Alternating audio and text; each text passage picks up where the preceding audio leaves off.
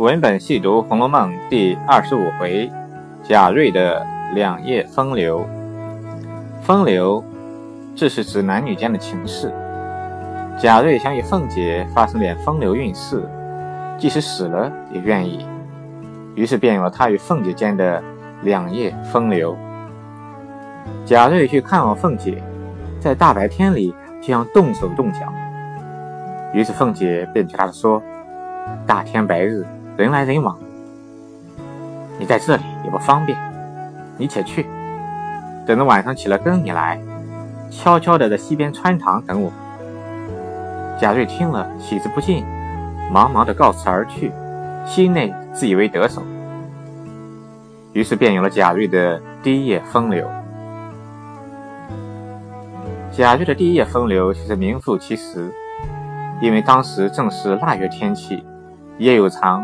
朔风凛凛，清鸡裂骨。贾瑞一人在空落落的房子里，一夜几乎不曾被冻死。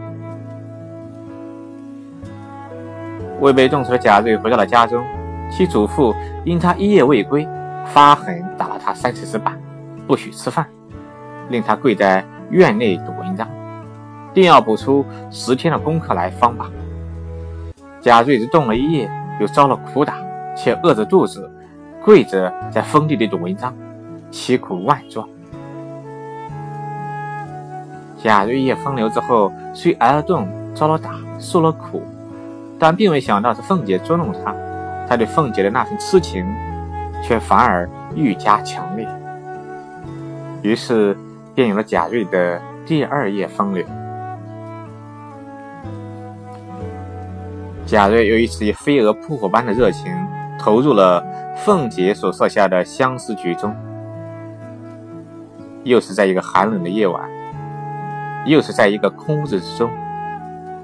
正当贾瑞想着凤姐不来之时，这时一个人进来了。贾瑞便不管三七二十一，抱到屋里炕上就亲嘴扯裤子。忽见灯光一闪，贾瑞才发现自己所抱之人竟是贾蓉。下面的故事我们都很熟悉了。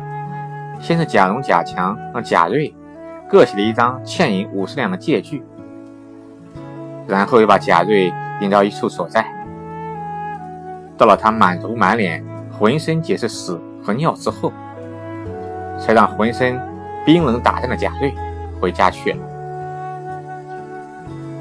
贾瑞用行动完成了他不作死就不会死的第二步，两夜风流，大病一场。